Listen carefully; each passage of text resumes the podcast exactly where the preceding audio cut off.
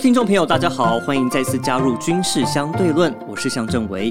在前阵子呢，我去上了一些节目，分享我在乌克兰采访的一些心得跟经历，那也因此呢，听到很多的回响。很多人说啊，很难想象在二十一世纪的今天，居然还有战争。那有人说，哦，感觉这个事情离我们好遥远哦。也确实啦，因为两岸很久没有爆发热战，但我们也期盼永远永远都不要发生。不过，我们今天能够继续做我们喜欢做的事情，能够来听 podcast，能够享受自由的空气，是因为总是有人替我们承担危机跟风险。你们知道中国军机骚扰台湾的程度有多严重吗？二零二二年全年，中国军机骚扰台海中线跟我们的防空识别区达到了一千两百四十一次，比二零二一年的五百三十八次多了一倍之多。而且从部分流出的无线电讯号呢，我们也听得出来，解放军他们挑衅的意味是越来越浓厚。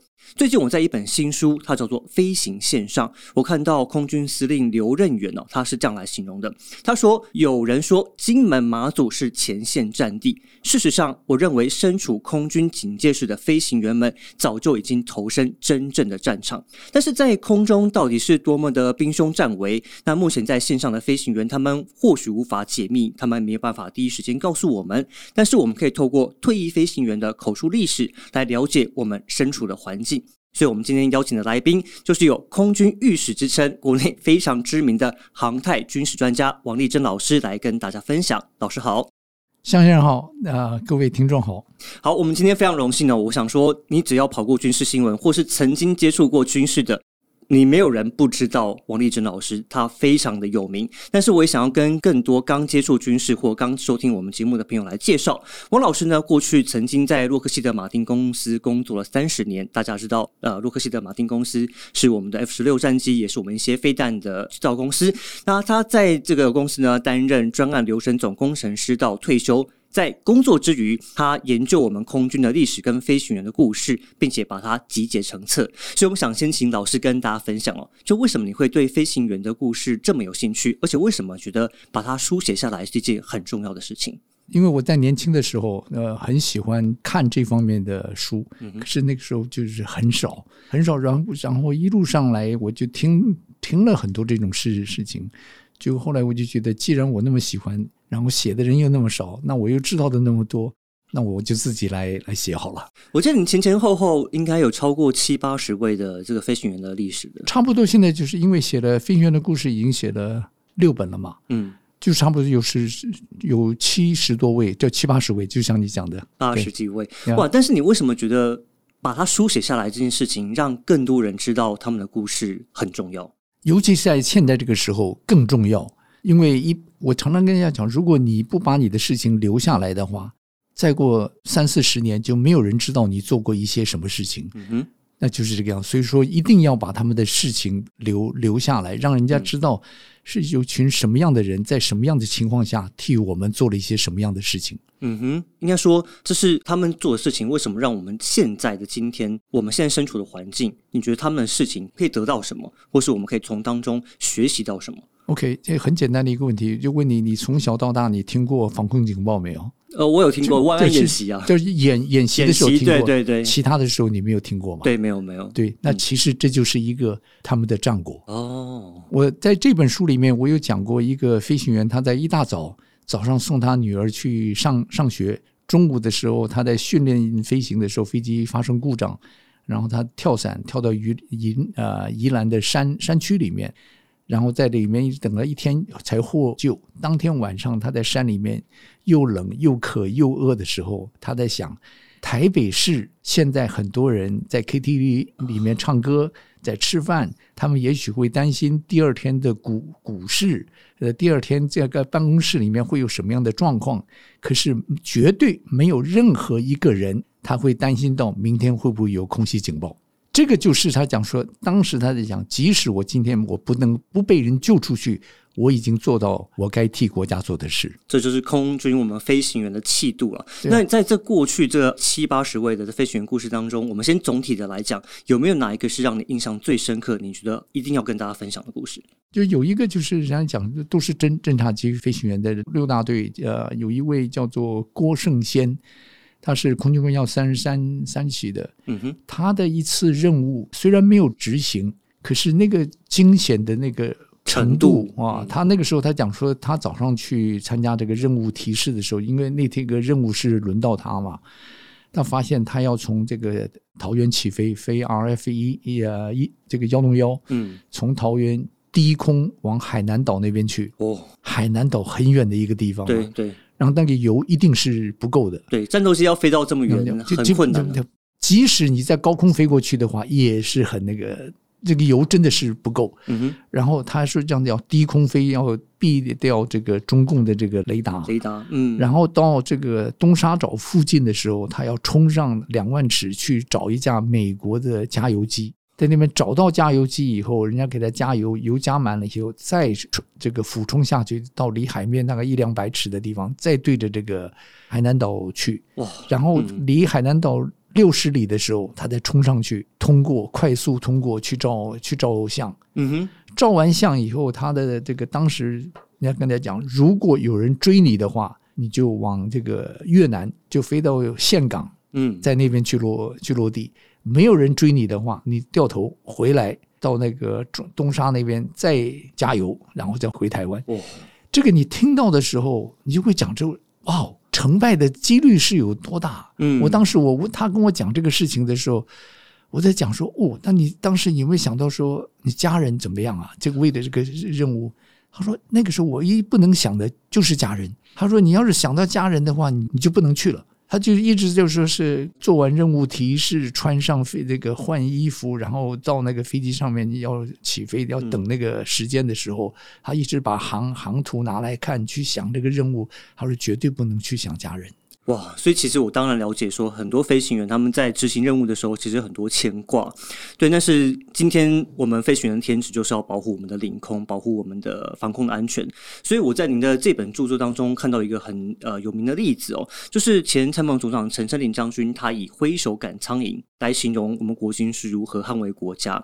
我觉得比喻非常非常贴切哦。那我也想到您在题中提到一个故事，说我们。曾经有经历过呃苏联的电站型的轰炸机逼近我们的领空，然后当时天气非常的恶劣，我们的飞行员照样升空去拦截它。可不可以跟我们分享一下这个故事？这个就就是在一九六零年代，大概六六年左左右，六六年六五年那个时候，在那个清泉岗晚上深夜一两点那个时候，突然这个在警戒的飞行员他们听到这个警铃。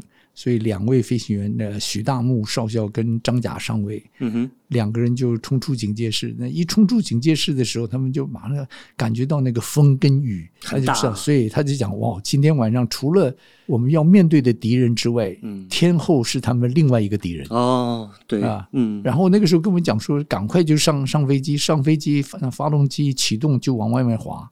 然后那个长机起飞的时候，他完全看看不到。啊，这通常起飞的话，尤其是就执行同一个任务的话，都是编队出发嘛。对。可是那个时候在夜里面，他第一架飞机走了，第二架完全看不到，看不到，只能用这个雷达把前面那架飞机锁住，知道他在你的前面啊，就这样这样出去。他们从那个清泉岗起飞以后，先是往西飞，然后这个战管带着他，然后再往南，再往东，从就等于说是从 C C A 起飞以后，一直到鹅銮鼻那边。再绕一个圈，原来是有一架苏联的这个 Tu 九五，嗯，那个飞那个轰炸机，轰炸机从这个北越要回一个苏联，在接近这个中华民国领领空的时候，被我们的战管看到，嗯，然后马上就让待命的这个飞行员起飞去，然后到他们很近，因为那时候已经出云了嘛，这个在那边的时候，只隐隐约在雷达上已经看到了，说那个飞机是一个很大的飞机，嗯哼，可是一直到很近的时候。那架飞机才把飞机上的灯全部开开，开对不对？他打开的意思就让你知道，说是我没有敌意。嗯哼，他真的没有敌意吗？可是那个时候你也讲说，这个时候他怎么知道我们从后面来？那一定是有电站，因为就我说是有这个，他们不可能有在地这个附近，在地面上面有雷达可以看到我们的。对，他那个飞机在天上飞的时候，只有飞机上的雷达往前面看，我他没有办法往后看。对啊，嗯，那既然他能够往后看的知道的话，那就是一定他有监监听到了看到了，就他把灯全部开开，全部开开就跟你讲说我没有敌意。那这个没有敌意的话，第一点说他没有进入我国的领领空，你也对他没有什么办法。可是那个时候，你就要说是，我就要看着你，你是不是真的？就像你问的，是不是真的没有敌意？对，我记得您在里面提到说，他们两架其实是有一架就定在他的六点钟方向，对，然后另外一架去看他有没有挂弹呢？这个张甲在后面，那个领队徐大木就跟他讲说：“你就在他的六点钟，我飞过去看一下。”他说：“如果你看到我很快的往下面这个闪避的话，你问都不要问，立刻放飞弹。”但为什么他要往往下去闪避？他那个动作代表什么意思？就是是我，如果他的意思，当时的意思就是说，如果伪枪手的那个枪开始对着他这边过过来了，嗯，他看到他，因为飞机上有伪伪枪手嘛，对，如果枪对。过来了，代表他想要攻击。他他他超着那个时候，我赶快就是，当然你往下面走比往你上面走的话要快嘛。对，没错。那他说我马上往下面闪避的时候，你在后面六点钟的时候，你问都不用问，你就立刻放飞弹。哇！所以我记得好像那时候飞弹都已经锁住了。对啊，对啊。所以在那个时候，你在讲说，OK，有人这样子过来了，我们要到外面去，我们要去 make sure。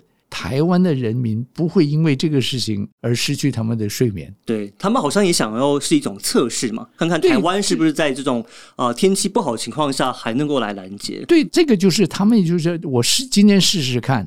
你能够怎么样的反应？你反应的话，你花了多少时间反应？你用什么反应？他都可以在那边指导嘛。哦，所以他也是来测试你的底线呐，看看你们的能耐在什么地方。对啊，对，因为我看到刚刚提到这个天气，我里面也另外印象中有个很深刻的一个故事，是一个黑蝙蝠中队深入到了敌区，然后他那时候我记得是做一些刺探电子讯号跟发送宣传品，但是那时候呃温度很低，好像飞机都结冰了。对对，飞机结那个结冰，那个还更更早了，就是。在民国四十五年左右的那个、那个、那个时候，用的是二次世界大战的轰炸机 B 十七，嗯，把这个飞机上面那个投弹的那个装备全部都拆掉，然后把炸弹舱门锁死了，嗯哼，然后弄成一个小的这个电子舱。电子舱是干什么？那个飞机进去的话，就像一个饵一样的进去，故意要让你的雷达看到我，他去当诱饵，对。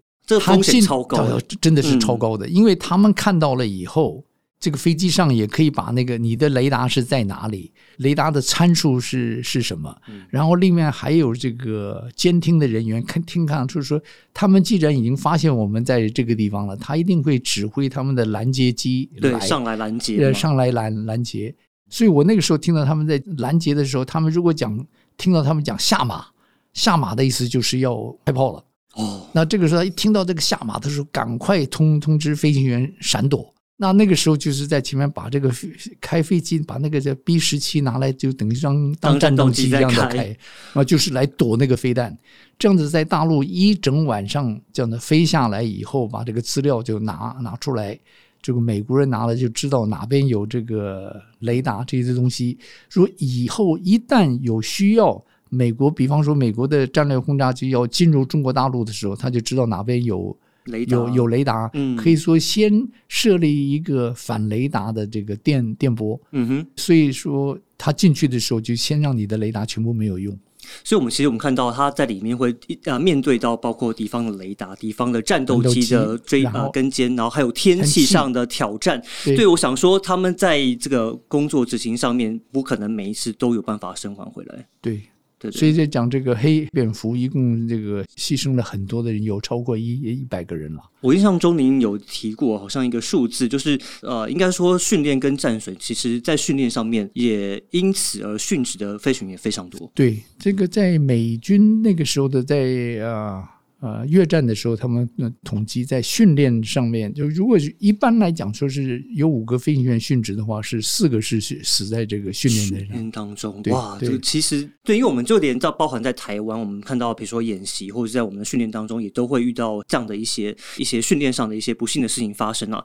嗯，我想说，我们看到这些家人，我想说，您也跟他们家人有接触过，看到他们在空中这样的。高风险的工作，家人心里面肯定很忐忑。呃，会会，这个因为讲说，你想都有都有多少人为为国牺牲？我大家也知道，我常常到到空军公墓，我也到空军公墓那边去说过故故事。空军公墓有一千两百多个墓埋在那个地方，是是从大概有六六十多多年，快要七七十年。那这样子讲的话，平均下来一年差不多有二二十个嘛。可是并不是一年有二十个，嗯，是前面二十年有四九百个人，在那二十年里面为为国牺牲，嗯，然后所换得的就是我们从来没有听过防空警报，嗯的这个状态，对。对，那我印象中，你你也曾经在那个里面提到说，当今天飞行员他们有出现状况的时候，他们想到不得不是自己啊。我还印象你非常写我印象非常深刻，你写说他们看的是旁边飞机上面的那个美金的价格。对，在这个美那个时候，我在台湾的时候，现在讲五五五十多年以前了，那真的是飞机价值美军那个时候他们在 P 四十七上美美军八万三千元，来之不易，当心维护使用。那个时候就在讲说，这我这个飞机，那时候你要想，你一个月的薪水还不到美金一百块，然后那个时候讲说一架飞机是八万块，你想非常大的一个数目字，我一定要好好的把这个飞机带回去，开回去。然后他当然他当时是心里讲说，是我把这个飞机带回去的，我所面对的风险是是多是多少？嗯哼。然后他们一定觉得说是他们可以把这个飞机带回去，可是有的时候计算错误。就是这个风险大过于他们当时所这个所认知的啊，然后就是跟跟着飞机牺牲了。对，因为我对这边这边我提到，就是您在里面也提到一个，在我们钓鱼台那边曾经有执行任务的时候，他们差一点就回不来，因为油量不够。对对对，对不对？对，但是好像也是靠很多人的帮忙才有办法就近降。那一次还是真的出动了，有差我，尤其是这一次回来，我跟几个飞，因为。去谈到是，他们也是不晓得我这本书里有这个故故事，他们在讲说，哎，这个故事你应该写。我跟你讲，我已经写了。然后那个时候我又听到了由其他的部队来讲这件事情。嗯，所以真正那一天来讲说，中华民国空军出动了几乎有二十四架飞机，二十四，不，二十四架。嗯哼，二十四架飞机。嗯，可是那个整个北部的这个天气非常不好。而且可以带炸弹的飞机，那正在讲可以带多炸弹的这种飞机的话，就是从那个嘉义起飞，嗯，从这个马马公起飞的，对。然后台北这个桃园呐，这个新竹啊，都没办法飞。结果回来的时候都没有办法，那个飞机场都关闭了嘛。嗯。可是他们那个时候在讲，唯一就油已经没有了。嗯。啊，油就没有了，就是他们想尽办法，说是把呃让这个新竹的那个这个地面导导航台开开，啊，然后他们用这个 GCA 来都呃来这个落地。那为了要省油量，好像连在半途都把炸弹丢了。哦，对，那那那是一定，因为飞机出去。只要是带着炸弹的，你就不能够带着炸弹回来，一定要在海上把那个要把那个炸弹丢掉，丢掉哦，这是他的规定程序，就对了，就是一定要丢掉。哦，OK，因为今天老师您在这本新书里面呢，其实提了好几个人的故事，那我还是想要请您跟大家分享说，为什么这些故事它不是单纯的一件往事，它不是单纯过去的一个小小的个人的故事而已，而是要让我们现在人、现今的人从他们故事当中体会到什么。因为现在的话，大家都每天国防部都会讲说，今今天有多少架飞机在西南角这样子，对防空识别区，对对，然后我们有飞机多少这样的那个出去，这种事情讲多了以后，大家都已经麻麻木了。对，这是我最担心的事情，没错，都已经麻麻木了。而这样的人家不知道，就已经无是无所谓了。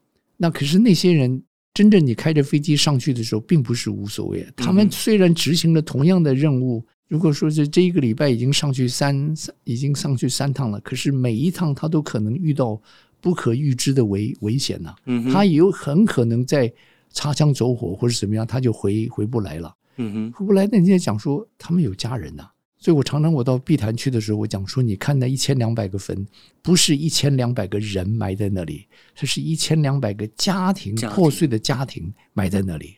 这听起来非常难过。这个就应该讲说，我们在这个地方，也可大家可以像你讲的是，可以听 podcast 啊，可以看 YouTube 啊，是吧？可以用脸用脸书啊。这个你就要想到说，是我们是何其幸运，有这个自由的环境啊，可以让我们来做这些事情。可是自由是有代价的。对，老师跟我们现在最新的这批，就是我们目前现役上的这些飞行员有接触吗？然后您自己。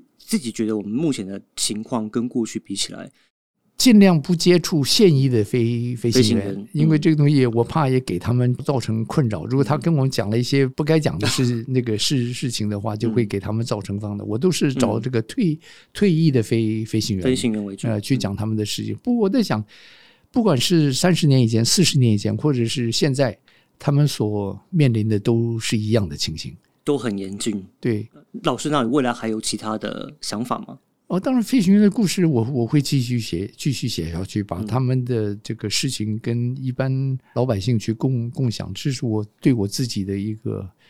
使命感的，就就是这么讲这个使命感了。OK，好，因为我们前一阵子我看到这个世界棒球经典赛，台湾球员打出了我们的韧性，我们坚持到底的韧性。我们在场边呢也看到一看板上面写着“谢谢”。英雄的 Thank you heroes。那除了球场上的英雄，更多的是这些在背后默默不出、我们看不到，但是他们正在前线帮我们守卫我们空防的这些前线的弟兄。下次如果有机会看到他们的话，也记得跟他们说声谢谢，那跟他们说声英雄辛苦了。那如果您想要了解更多精彩的故事，也欢迎大家搜寻这本火烫烫的新书《飞行线上》。你肯定会有更多不一样的收获跟心得。好，今天非常谢谢王立珍老师来上我们的节目。那以上呢就是这集的军事相对论，感谢您的收听，我是香正伟，我们下一集再见，拜拜。